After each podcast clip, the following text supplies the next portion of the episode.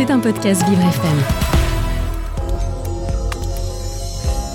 Vous vous posez des questions sur les grandes thématiques portées par Vivre FM Nutrition, Bien-être, emploi, LGBT, la place des femmes, l'environnement, l'autisme, le handicap, le coaching de vie les aidants ou la place des seniors.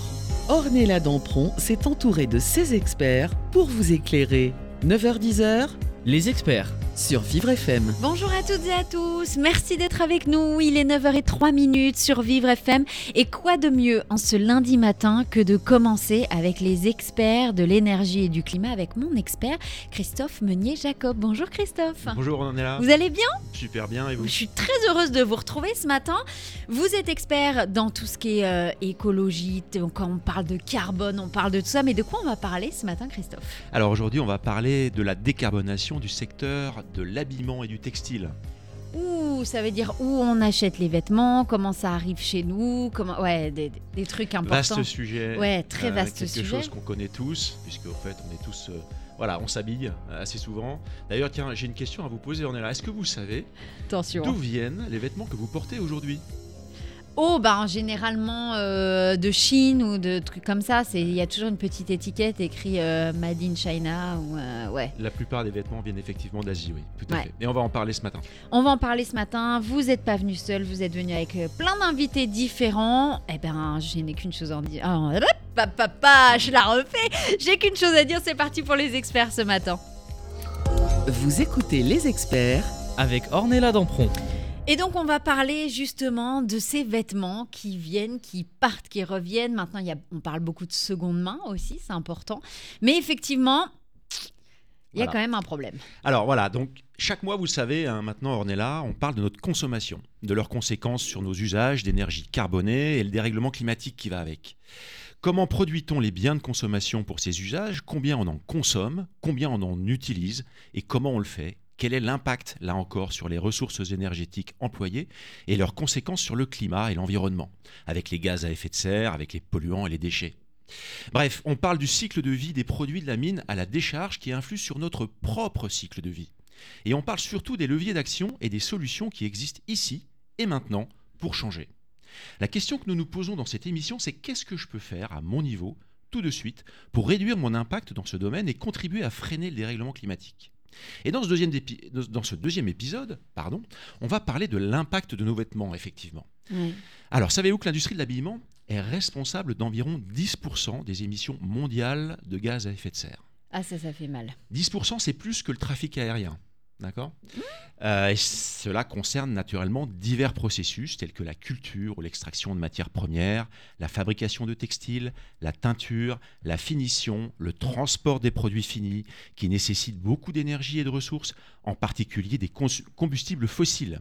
En outre, l'industrie de l'habillement est également responsable d'une quantité importante de consommation d'eau, de production de déchets et de pollution qui contribuent tous à l'empreinte carbone de l'industrie. Par exemple, la production d'un simple t-shirt en coton nécessite en moyenne environ 2700 litres d'eau, tandis que les processus de teinture et de finition peuvent générer des quantités importantes de déchets dangereux. 4 milliards de tonnes de vêtements sont jetés chaque année en Europe. 4 milliards. Enfin, le modèle de la mode rapide de type fast fashion qu'on connaît tous, Ouais. dans lequel les vêtements sont produits rapidement et à moindre coût à l'autre bout de la planète pour répondre à des demandes de consommation en constante évolution, se traduit par des émissions de carbone et des incidences environnementales encore plus importantes. On en a un exemple en ce moment même avec l'ouverture d'un pop-up store pas très loin d'ici, à Paris, d'une marque dont on n'a que trop cité le nom. Shane, c'est ça Et euh, ah, ben, ah ben non, mais à un moment, Ouais, faut dire les choses. il faut hein, dire les choses, qui s'illustre par tous les marqueurs d'une mode climaticide. Pour remédier, remédier à l'impact carbone de l'industrie de l'habillement, plusieurs initiatives et mouvements ont vu le jour, tels que la mode durable, l'économie circulaire et les matériaux respectueux de l'environnement.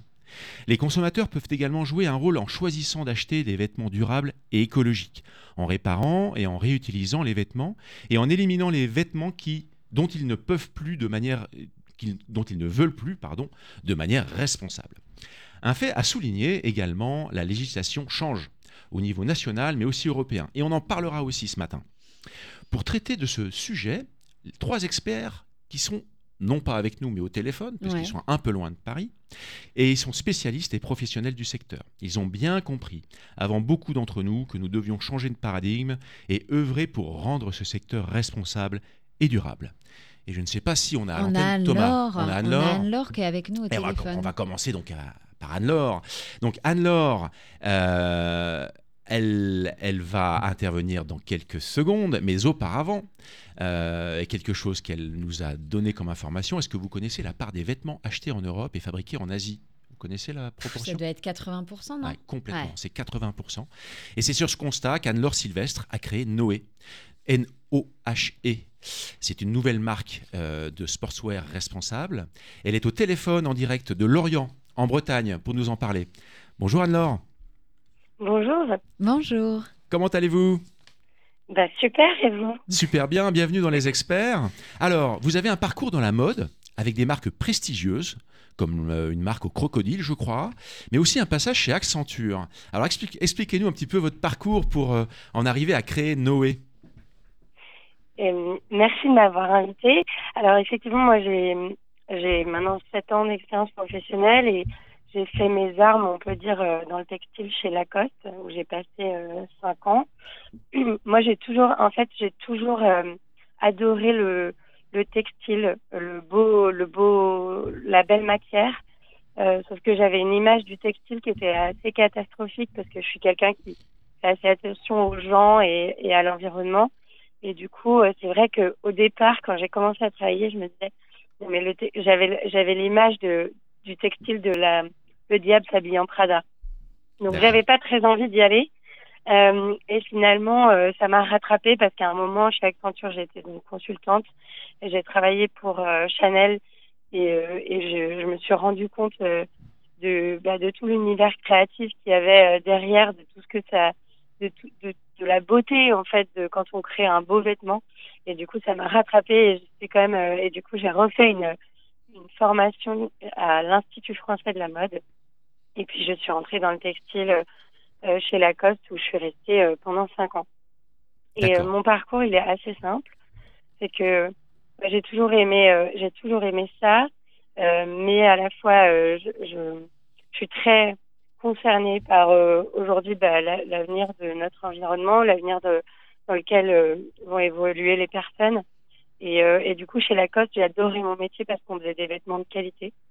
Euh, en revanche, c'est vrai que bah, il y a encore 80 voire 90% de la production mondiale de vêtements qui est faite en Asie, avec euh, aussi euh, une empreinte carbone qui est, très élevée. Et du coup, au fur et à mesure de mon parcours chez Lacoste, je prenais conscience en fait du fait qu'il y avait toujours besoin de créer plus de vêtements et d'en vendre plus. C'est vrai que j'étais pas forcément d'accord avec ça, donc euh, à un moment, j'ai décidé de, prendre un autre chemin et de, de fonder Noé. D'accord. Alors, la création de Noé, je crois que date une, année, je crois, hein, c'est ça? Ça fait deux ans. Ça fait deux ans, ok. Alors, racontez-nous un petit peu comment s'est passée cette création. Je crois qu'il y a eu une campagne sur une plateforme qui s'appelle Ulule, qui a euh, explosé les compteurs. Racontez-nous ça. Exactement. Alors moi, j'ai commencé par lancer une, euh, la première année, bah, j'ai lancé une, une petite production de vêtements euh, donc euh, faite en France et au Portugal avec des matières euh, haut de gamme et euh, bah, des matières écologiques, soit recyclées, soit biologiques, euh, certifiées. Puis après, euh, une fois que c'est passé ça, je me suis dit comment est-ce qu'on peut aller plus loin?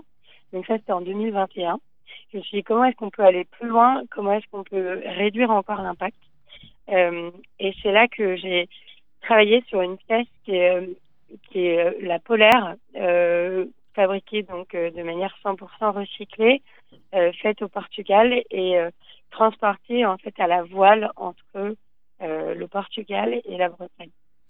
Et Ah, euh, donc cette polaire, j'ai vendue sur euh, Ulule pour voir si bah, déjà il y avait un intérêt pour euh, une impact, pour vraiment une démarche euh, euh, centrée sur l'impact carbone et sur la réduction de l'impact. Euh, et en fait, c'est vrai que ça a explosé euh, en trois semaines. J'ai clôturé au bout de trois semaines parce qu'on voulait pas non plus. euh, Enfin, il y avait une capacité maximale à atteindre pour le bateau. Et donc, au bout de trois semaines, on a clôturé. C'est vrai qu'on en avait vendu. euh, on avait fait 50 000 euros de prévente euh, en trois semaines. Donc, il y a eu un vrai intérêt pour pour cette démarche. Alors Ulule, hein, pour les, les auditeurs et auditrices qui ne savent pas ce que c'est, on explique un petit peu, c'est une plateforme en fait où on peut prévendre des produits qui ne sont pas encore créés, mais sur une promesse. Euh, et là, la promesse, bon, elle a l'air effectivement assez intéressante. hein. Euh, et donc, on préachète hein, son produit, c'est bien ça, hein, Anne-Laure?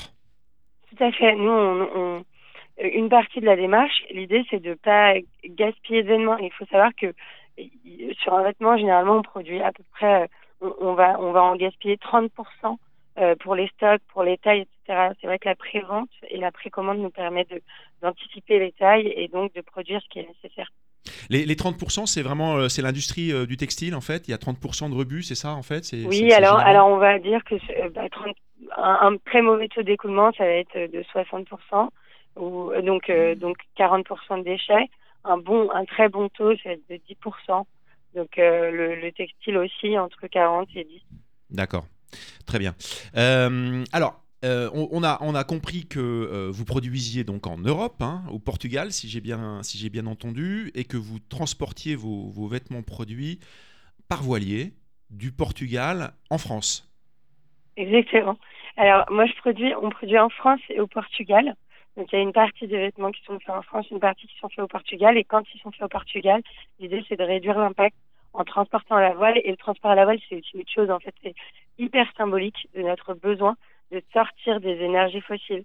La voile, ça nécessite zéro carbone.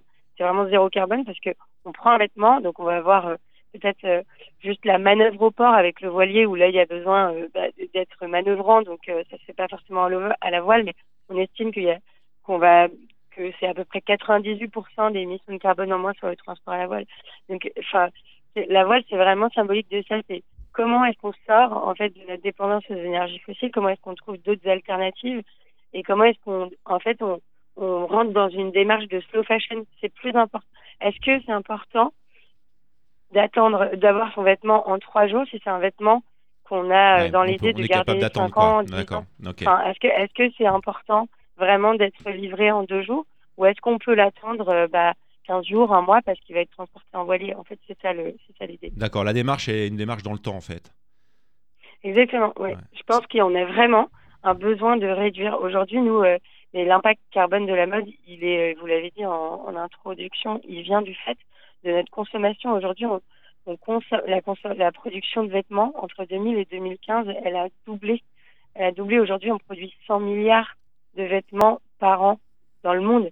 C'est énorme. Euh, si on continue comme ça, l'ADEME, euh, les chiffres ils sont catastrophiques. Mhm. C'est que on, on- la mode en 2050, ça représentera un quart de nos émissions de CO2. Donc, Donc on a c'est une vraie, c'est le moment de s'en un vrai quoi. besoin de réduire. On est d'accord. On va continuer, en tout cas Anne-Laure, euh, vous allez rester avec nous, on va continuer justement d'en parler parce que moi j'ai plein de questions à savoir, bah ok ça vient, euh, c'est génial parce que euh, le carbone, tout ça, mais combien ça coûte? Ça c'est les questions aussi importantes pour tout le monde.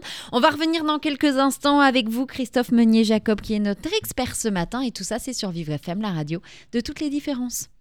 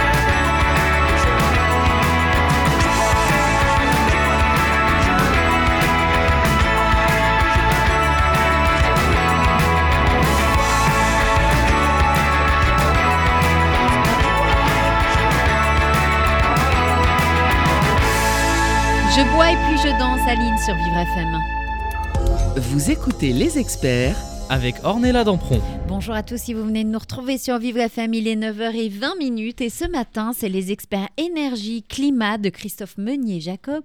Alors depuis tout à l'heure, vous n'êtes pas venu seul, on a plein de personnes au téléphone et des personnes qui font changer les choses, notamment sur les vêtements. Oui, Ornella, on est en ligne avec Anne-Laure Sylvestre, la fondatrice de la marque Noé qui nous expliquait juste avant la pause comment a été créé Noé. Et on a plein de questions encore à poser à Anne-Laure, et notamment, tu en as une. Hein, Ben oui, oui, euh, oui, parce que euh, Anne-Laure, tout à l'heure, vous nous expliquiez justement que vous avez fait une campagne euh, de, sur Ulule de pré-vente. Vous, vous avez fait fabriquer au Portugal et vous avez fait, fait venir tout ça par voilier jusque la Bretagne. Donc on se dit génial au niveau de, de, de- de- du, du carbone, euh, bah, c'est quasi zéro. Neutre. Pas Mais combien ça coûte tout ça?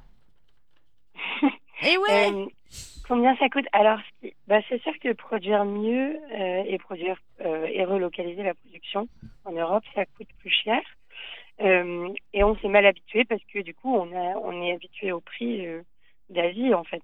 Mhm. Ce qui va, ce qui va changer, ce qui va changer, c'est effectivement le coût de la matière première et le coût du travail. Parce que en, en réalité, dans le coût d'un vêtement, il y a beaucoup d'étapes de fabrication, donc c'est l'humain en fait qui change tout.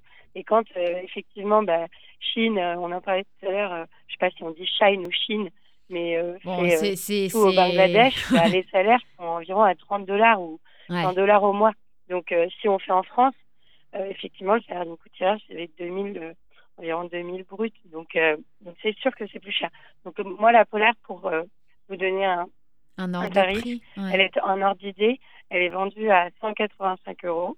Ouais. Euh, si on la faisait en Asie, avec la même matière, on, elle serait vendue environ 70 euros. 60 Et si on la faisait en France, euh, elle serait euh, environ à un peu moins de 400 euros. D'accord, donc Donc, en il y a fait, un juste C'est vraiment, milieu en c'est vraiment fait à ça. travail quoi. qui, va, qui va faire la différence. Euh, mais, mais en fait, ce qu'il faut comprendre, c'est aussi la durée, de la longévité d'un vêtement. Mhm. Aujourd'hui, euh, nos vêtements, on les porte euh, 40% de moins qu'il y a 20 ans parce qu'on en change tout le temps. Donc en fait, quand on achète un t-shirt à 10 euros plutôt qu'un t-shirt à 40, 45 euros qui est fait euh, de façon responsable, le t-shirt, on a quand même de grandes chances qu'il se déforme au bout de lavage et qu'on ne le touche plus. Donc en fait, à l'usage, en 4-5 fois, en, en, un ou deux ans, il est, il est, enfin à l'usage, on l'a remboursé. Donc on, on, on paye un peu plus, cher, mais on gagne en qualité, on gagne en durabilité et naturellement on gagne en carbone. C'est bien ça votre promesse? Exactement. Moi, l'idée, c'est vraiment qu'on essaye d'avoir les vêtements avec le plus faible impact possible et qui durent longtemps. Alors, vous restez avec nous. Je crois qu'on a euh, une autre personne en ligne euh, avec nous maintenant qui, lui aussi, a créé une marque, euh, a cassé un peu les codes, a redéfini un peu les priorités de, de, son, de son business et, et de, de, son entreprise pour redonner un petit peu du sens à nos achats textiles. Et euh, donc, on accueille Thomas, Thomas Hurier, qui est fondateur de la marque 1083. Bonjour Thomas. Bonjour. Bonjour. Merci de nous rejoindre sur euh, l'antenne de Vivre FM. Alors vous, vous nous appelez de, de Romans, hein, euh, dans la Drôme, si j'ai bien compris.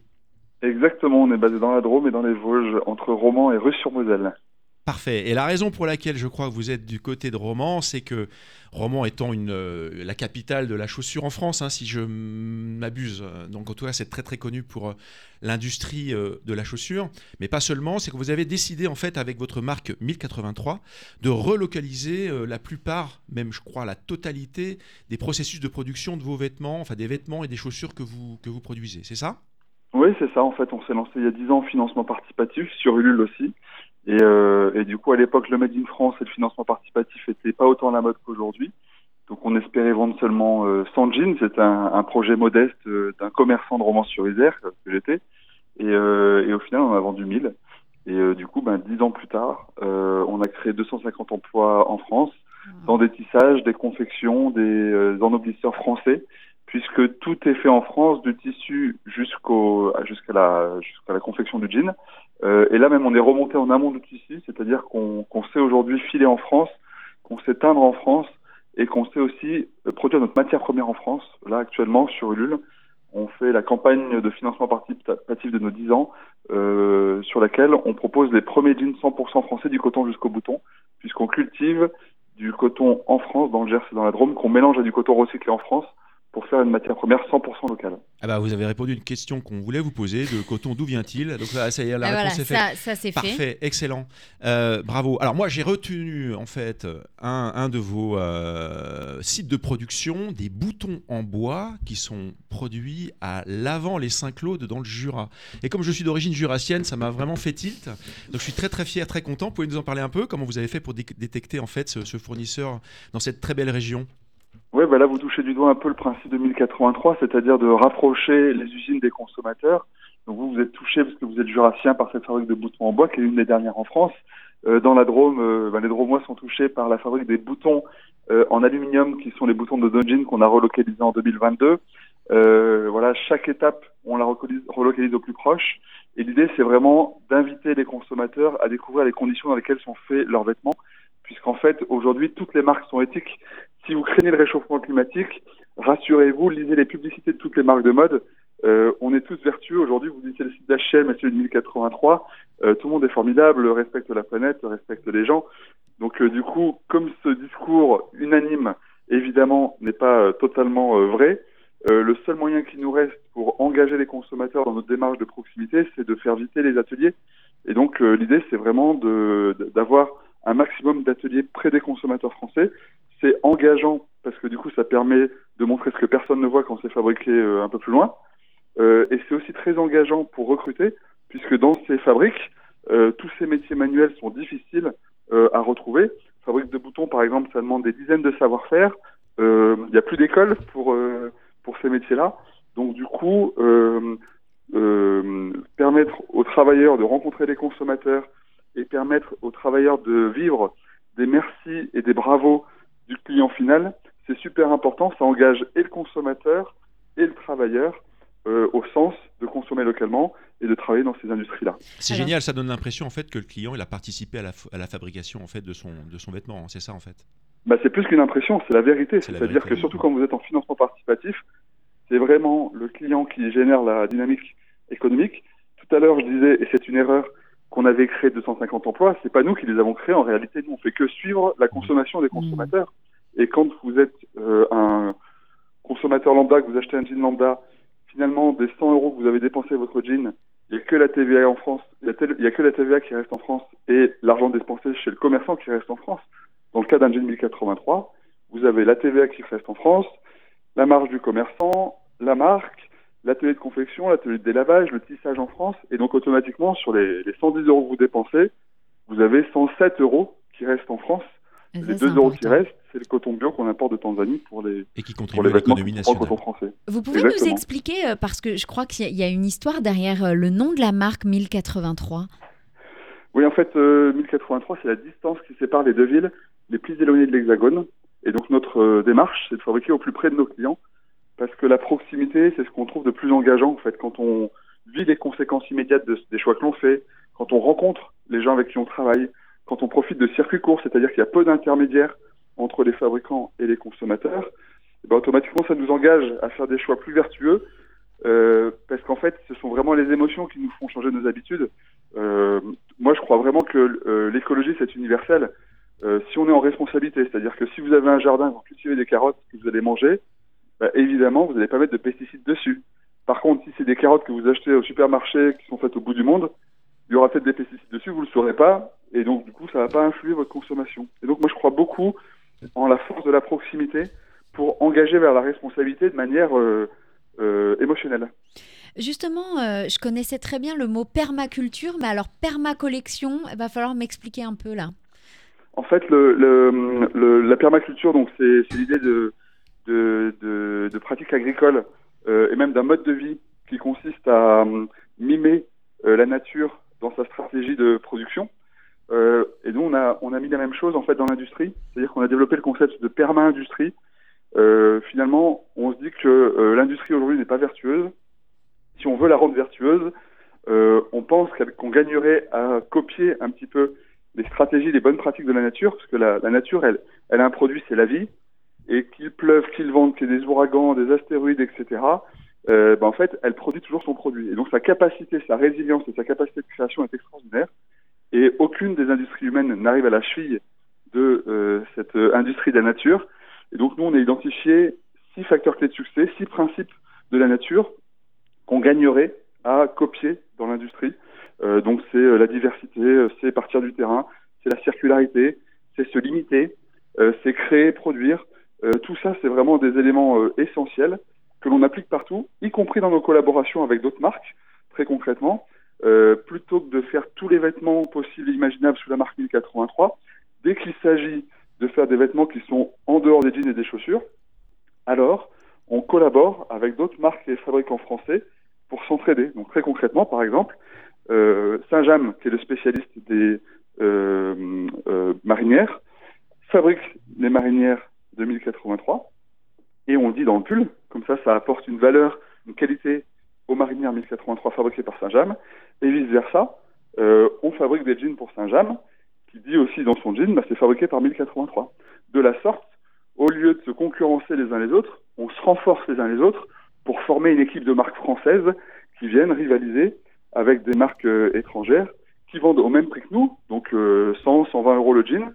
Mais par contre, au lieu que ce soit fabriqué en France, c'est fabriqué au bout du monde avec un prix du produit qui est consacré principalement au marketing et à la distribution plutôt qu'à la fabrication. Alors que c'est le même prix pour le consommateur. Donc c'est bien le principe de en permaculture qui est, euh, qui est appliqué au fait aux vêtements, c'est qu'en fait on associe plusieurs euh, euh, variétés et ces variétés se, se- se permettent de s'auto-alimenter pour, pour, pour croître mieux et, et- et pour le bien du, du consommateur. Merci Thomas. On va faire encore une petite pause. Est-ce que vous avez encore le temps de rester un peu avec nous ou vous devez partir? Euh, oui, oui, c'est bon, je peux rester encore un peu. Ah, Oh bah, c'est parfait, on a plein d'autres questions à vous poser. Bon, impeccable. On se retrouve dans quelques instants. On continue ce matin avec les experts énergie et climat sur Vivre FM, la radio de toutes les différences.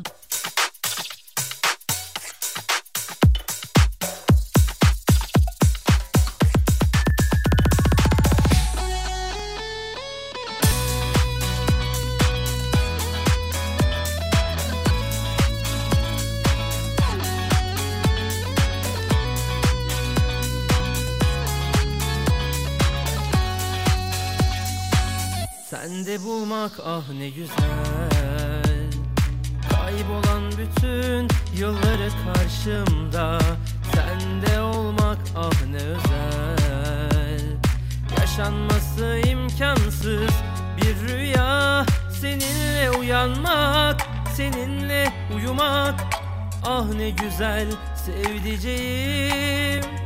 Yollarına güller, kalbine bülbüller. Eşlik etsin gerçeğim. Tutsam ben gözlerine. Sana estir bak bu yürek.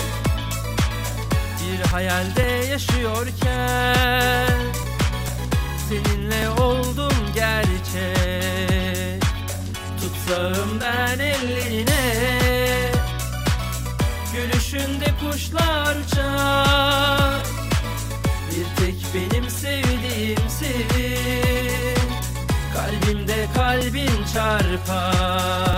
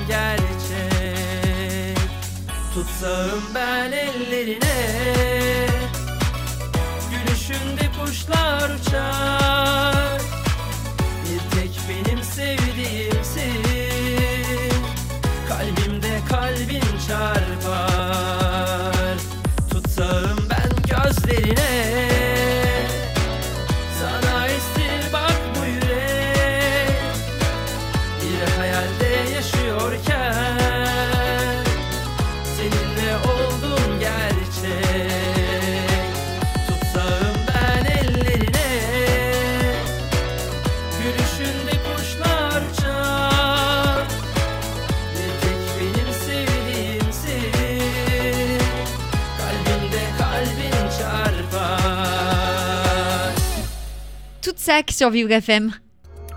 Vous écoutez les experts avec Ornella Dampron. Et on continue ce matin, c'est la troisième partie des experts de Christophe Meunier-Jacob. On parle énergie, on parle climat, on parle vêtements ce matin. Exact. Et on parle de tout ça avec des entrepreneurs euh, qui se sont engagés dans euh, la décarbonation de nos vêtements, avec Anne-Laure Sylvestre, qui est la fondatrice de la marque Noé, et Thomas Hurier, qui est le fondateur de la marque 1083. J'en profite pour donner les, les sites web, tiens d'ailleurs, euh, de, Oui, des deux marques, c'est important. Donc euh, Noé, c'est noé ou wear.com, wear, W-E-A-R, avec mon bon accent anglais, .com. Euh, et Noé, c'est N-O-H-E-W-E-A-R.com. Et pour 1083, c'est euh, 1083 en chiffres. .fr. Voilà, c'est tout simple à trouver sur, euh, sur Google. Euh, je reviens en fait euh, à Anne-Laure, si elle est toujours avec nous, je pense que c'est le cas. Anne-Laure, vous êtes là? Oui, je suis là. Ouais, super. Mm. Euh, est-ce que- quelles seraient vos prochaines escales? Et pas, on va pas parler, on va parler d'escales et pas d'étapes pour Noé, euh, donc euh, pour vous dans l'avenir? Alors nous, c'est euh, c'est très simple. En fait, euh, notre idée, c'est de produire euh, peu de vêtements dans l'année. Donc on va en produire. Là, on a on a dû produire euh, depuis le début de Noé, donc depuis deux ans, environ une quinzaine de vêtements. Euh, L'idée, c'est que l'année prochaine, on en produise une dizaine avec toujours des vêtements qui sont essentiels, qui vont durer dans le temps. Et euh, et l'objectif, c'est que c'est qu'en fait, on, on réduise notre ambition, ça va être de mesurer cette année, de mesurer et de réduire notre empreinte carbone sur chaque vêtement. Donc là, on est en train de mesurer chaque, parce que il faut savoir que la mesure de l'empreinte carbone de chaque vêtement, nous aujourd'hui, on l'a fait nous-mêmes parce qu'on est une toute petite entreprise. Donc, on a estimé avec les chiffres de l'ADEME sur chaque étape de fabrication comment on pouvait réduire. L'ambition là cette année, ça va être vraiment de le faire avec un cabinet d'impact qui va tracer l'intégralité de nos vêtements et on va pouvoir comparer combien entre combien on économise de carbone sur chaque production de vêtements. Et puis l'autre ambition sur le transport à la voile, elle est simple, c'est que l'année dernière, on a transporté 50% de nos vêtements à la voile. Cette année, on devrait être à 80 et l'année d'après, on estime qu'on sera, enfin l'année prochaine, qu'on sera à 100%. D'accord, donc l'objectif c'est 100% de transport jusqu'à votre, euh, jusqu'à votre euh, entreprise à Lorient, hein, c'est ça? Oui, c'est ça. Enfin, nous, maintenant, on a, on a commencé à développer cette année, on a pris euh, un logisticien qui nous aide et du coup à faire le stockage et donc c'est proche de Nantes et de Saint-Nazaire. D'accord. Mais comment ça se passe après pour les clients? Vous vendez en ligne, vous avez des points de vente comment, comment vous organisez votre réseau de distribution? Le réseau il est hyper simple. En fait, nous, euh, comme, euh, mais euh, je pense que, enfin, nous, on n'a pas de boutique, donc on fait tout en ligne.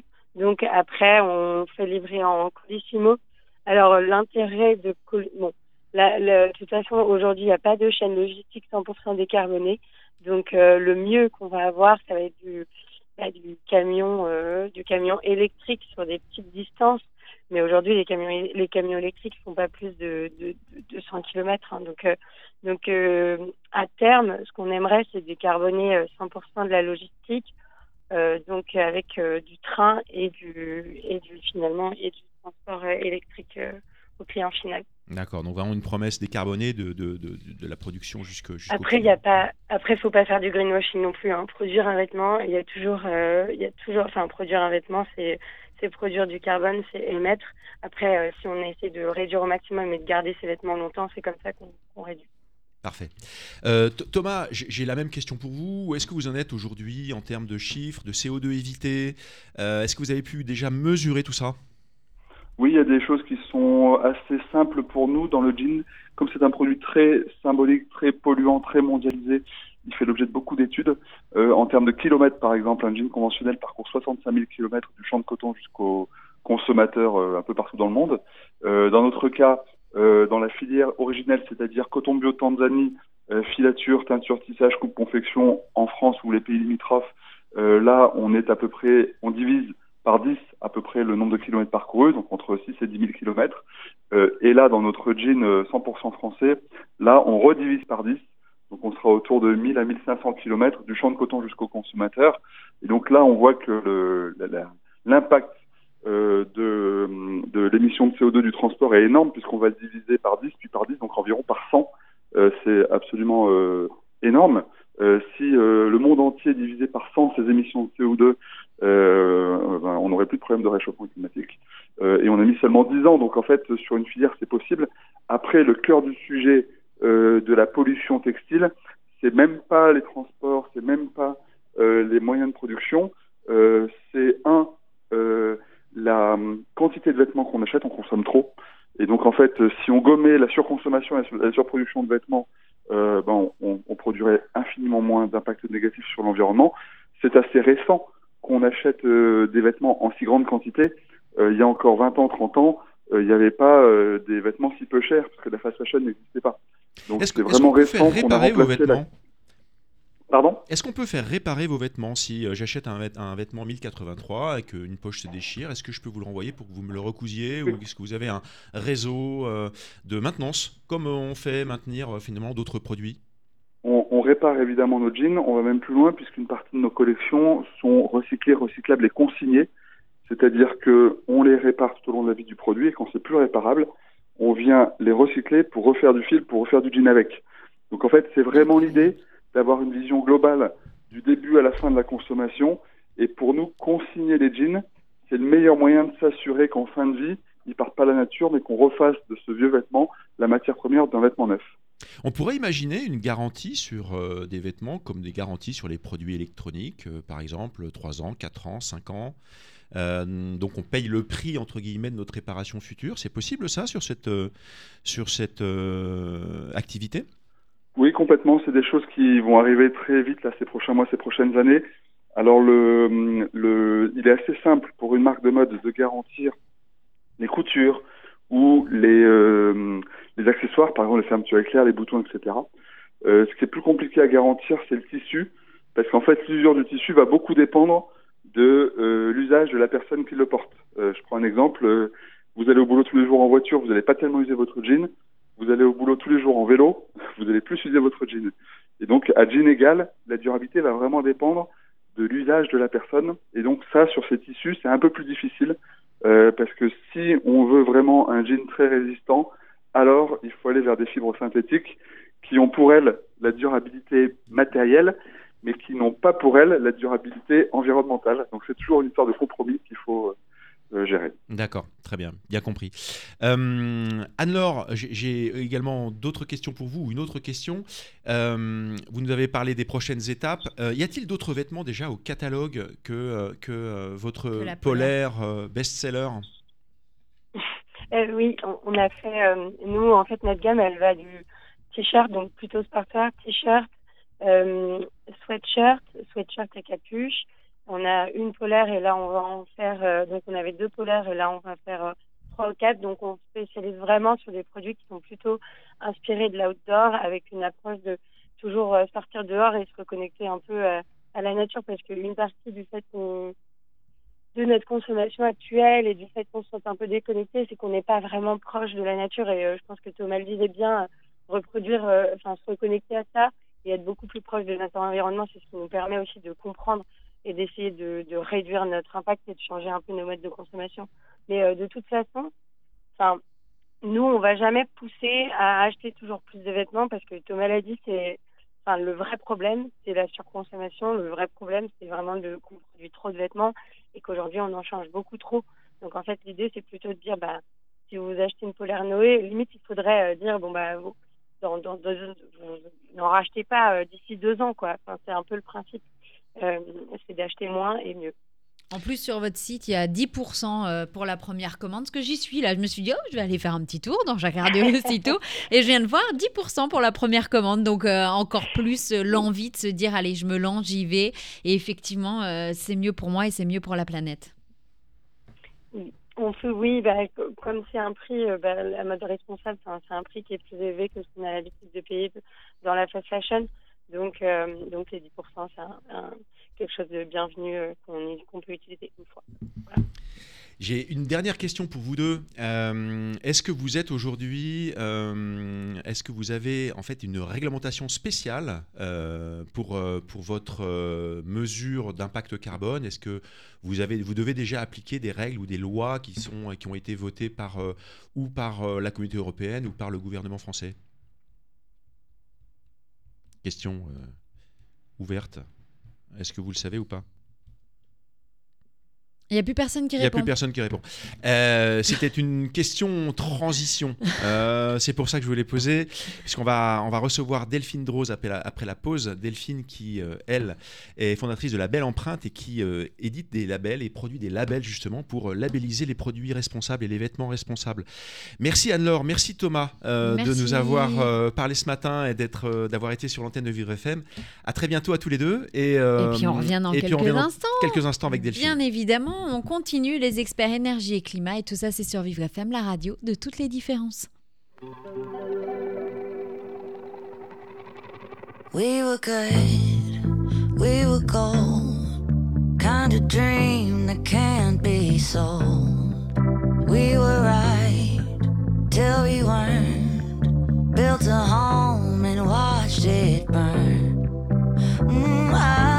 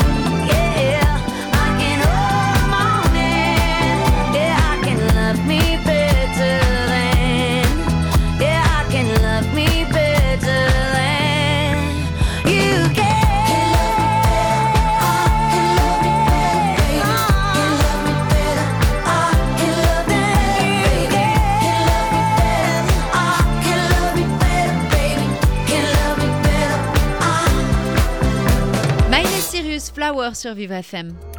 Vous écoutez les experts Avec Ornella Dampron. Et on continue ce matin, c'est la dernière partie des experts de Christophe Meunier-Jacob sur l'énergie et le climat. Et cette fois, vous allez recevoir euh, Delphine. Oui, avant la pause, on avait reçu deux créateurs inspirants dans le domaine de la mode responsable.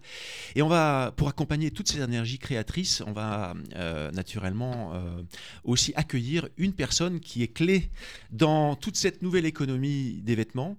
Euh, parce que vous savez, Ornella, que dans n'importe quelle industrie, il faut des garde-fous, il faut des normes, il faut des labels, Ouais. euh, il faut des règles, des mesures.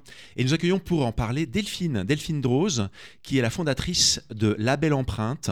Euh, je donne tout de suite le site web labelempreinte toutattaché.fr. Bonjour Delphine. Bonjour Christophe. Bonjour. Merci de Bonjour, nous rejoindre sur l'antenne. Euh, alors, Delphine, vous êtes ingénieure de formation. On m'avait dit ça euh, un petit peu plus avant, mais vous êtes modeste parce que j'ai regardé un petit peu. Alors, ingénieur mine Paritech quand même et MIT. Donc, euh, voilà, vous avez travaillé dans l'industrie depuis votre début de carrière, m'avez-vous dit, et notamment dans les matériaux et pour le- les bâtiments travaux publics. D'accord. Et aujourd'hui, principalement aussi dans le textile, mais pas seulement. Vous allez nous expliquer un petit peu tout ça. Est-ce que vous pouvez nous parler un petit peu de ce parcours, de votre histoire?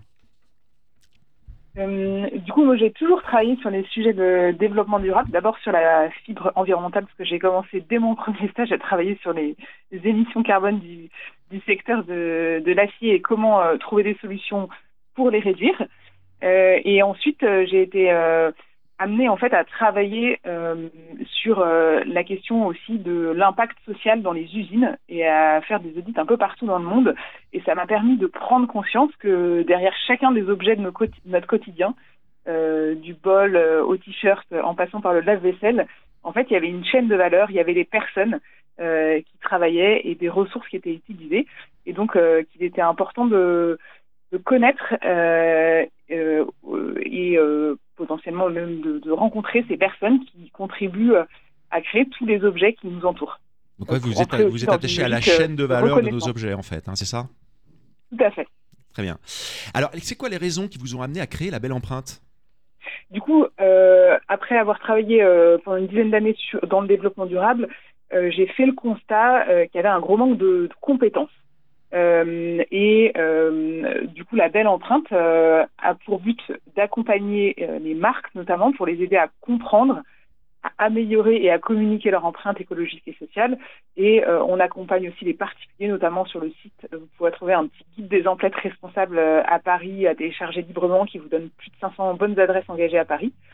Et donc, des activités à la fois pour les marques euh, par des parcours de formation et une plateforme qui leur permet de calculer en autonomie nomi- notamment leur empreinte carbone.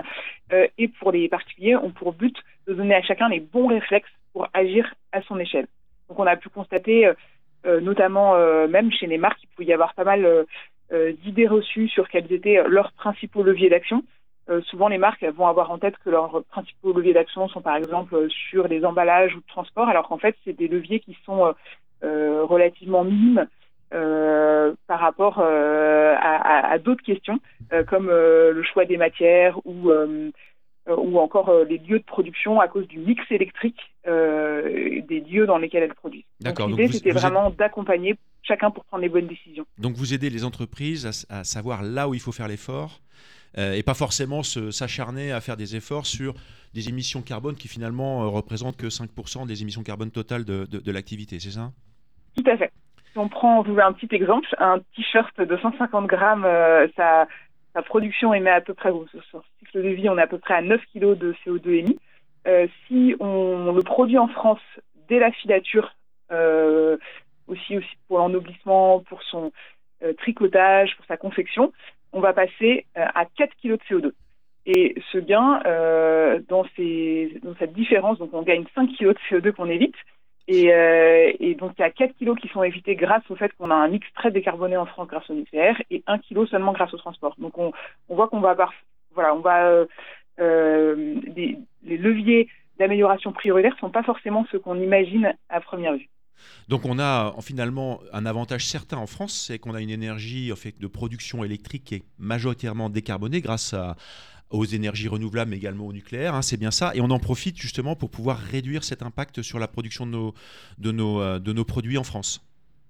Tout à fait. Dès qu'on, produit euh, un, un, une pièce textile euh, euh, en France, euh, au lieu de la produire euh, en Chine ou en Inde, par exemple, on a 96% du textile acheté en France qui est importé aujourd'hui. on a des pièces qui sont plus décarbonées parce qu'elles sont, elles utilisent le mix électrique français, qui a une grande part de, de nucléaire et donc des émissions de CO2 bien moindres par rapport à celles de pays qui produisent leur énergie à base de charbon et autres énergies fossiles. Comment on fait pour justement faire une gestion de tout ce qui est traçabilité? Alors c'est un grand travail euh, pour des marques qui ont énormément de références euh, et qui ont énormément de fournisseurs. Donc il faut euh, mettre en place, euh, il faut contacter ses fournisseurs et remonter sa chaîne de valeur parce que souvent quand on dit Made in France, on va penser à l'étape de confection. Mais en fait, euh, pour faire vraiment du Made in France comme fait 1083 avec son incroyable travail de travailler en France dès la filature des fils qui vont servir à faire le jean, en passant par leur tissage, leur ennoblissement jusqu'à la confection. En fait, on a beaucoup plus de traçabilité à faire que juste chercher donc, le pays de confection. Euh, donc c'est un énorme boulot, euh, du coup, de mettre en place des systèmes de communication vertueux avec ses fournisseurs pour connaître toute sa chaîne de valeur et remonter euh, étape par étape jusqu'à la matière. Donc le travail remarquable que fait 83 euh, est une exception, mais qui est permise aussi grâce à leur mode de production, parce qu'ils ont un nombre de références relativement limité, qui leur permettent d'avoir une excellente connaissance de leur chaîne de valeur sur euh, leurs références. Pour une marque qui va avoir 9000 références à gérer, par exemple, ça va être beaucoup, un travail euh, monumental euh, d'aller gérer euh, la traçabilité de tous les composants euh, de chacune de ces pièces. Ouais, c'est quasiment herculéen même, hein. j'imagine que c'est impossible Oui. à faire. Moi, Mais il c'est faut, possible. il faut m'expliquer, il y a plein de trucs, j'ai besoin de savoir qu'est-ce que la loi AGEC Ah, la loi AGEC. AGEC, loi AGEC, moi j'ai besoin de savoir, faut tout me raconter. Alors, il y a, on, on pourrait y passer deux heures, mais, euh, mais peut-être qu'il y a deux éléments qui vont nous intéresser, notamment euh, en ce moment dans la loi AGEC. Le premier, euh, c'est donc l'article 13 de la loi AGEC qui est arrivé euh, dès, euh, euh, pour euh, janvier, pour les plus grosses entreprises, qui oblige euh, les entreprises à mettre en place sur leur site internet euh, donc une fiche des qualités et caractéristiques environnementales du produit où euh, elles euh, affichent euh, notamment la traçabilité du produit, une partie de la traçabilité, c'est-à-dire le pays de confection, le pays euh, du coup de teinture ou d'impression et le pays de tissage et tricotage. Elles donnent également des informations sur le pourcentage de recyclé, la présence de produits chimiques, etc. Donc ça c'est l'article 13 qui pour des grosses structures en fait représente un travail euh, très important. Et la deuxième partie, euh, du coup, c'est qui peut nous intéresser, c'est donc on a aussi en actualité la mise en place d'un affichage environnemental qui est quelque chose de pionnier en France, donc qui, euh, dont euh, voilà l'écosystème travaille euh, avec un remarquable euh, euh, voilà travail de collectif pour mettre en place des méthodes euh, pour euh, pouvoir proposer un affichage environnemental facultatif dans un premier temps, donc début 2024, donc euh, euh, des indications que vous pourrez retrouver sur vos vêtements pour vous dire l'impact euh, qu'ont ces vêtements et vous aider à mieux les choisir. Euh, et donc ça, ce, serait, ce sera disponible euh, a priori début 2024 euh, de façon volontaire dans un premier temps. C'était la question que je voulais vous poser effectivement sur ce Voilà. fameux affichage envi- environnemental qui m'avait qui a retenu mon attention quand on a préparé l'émission. Donc on va euh, finalement avoir un, un, un éco-score comme le Nutri-Score euh, qu'on a sur nos produits alimentaires et ça, ça va arriver là en 2024. hein, c'est bien ça. Exactement. Alors on ne sait pas exactement. Le, ça fait- il, y a, il y a beaucoup de choses à créer. Euh, tout d'abord, bah, le format. Est-ce qu'on aura un format euh, qui sera exactement similaire à celui du Nutri-Score sous la forme d'une lettre ABCDE ou quelque chose de différent? Ça c'est voilà, ça fait l'objet de, de débats et, et- et voilà, chaque option euh, a des avantages et des inconvénients. Et là, on, donc il y a un remarquable travail de la filière euh, avec le gouvernement et beaucoup de, de voilà de réunions et de, De réflexions sur aussi quelle est la façon euh, de tout synthétiser dans une note. Parce que dans le textile, du coup, on a beaucoup d'enjeux passionnants. Euh, on a l'enjeu euh, du coup de la biodiversité, on a l'enjeu du carbone, on a les enjeux sociaux.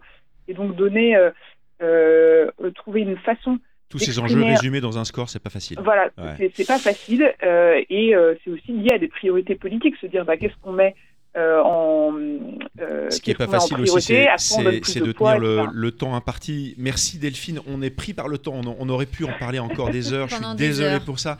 Une Mais en- prochaine, une prochaine, Une prochaine, effectivement. On vous remercie beaucoup de votre présence ce matin. Merci à tous nos auditeurs. Et puis on peut citer aussi d'autres petites marques, hein, Fago, T-shirt propre, slip français, Zeta. Allez visiter le site web, passez à l'action, commencez à commander, à commander ces, ces vêtements Éco-responsable, c'est important. éco-responsables et arrêtez d'aller dans les fast fashion euh, stores. Voilà, merci beaucoup en tout cas Christophe Menin-Jacob d'avoir été mon expert ce matin. C'était un podcast Vivre FM. Si vous avez apprécié ce programme, n'hésitez pas à vous abonner.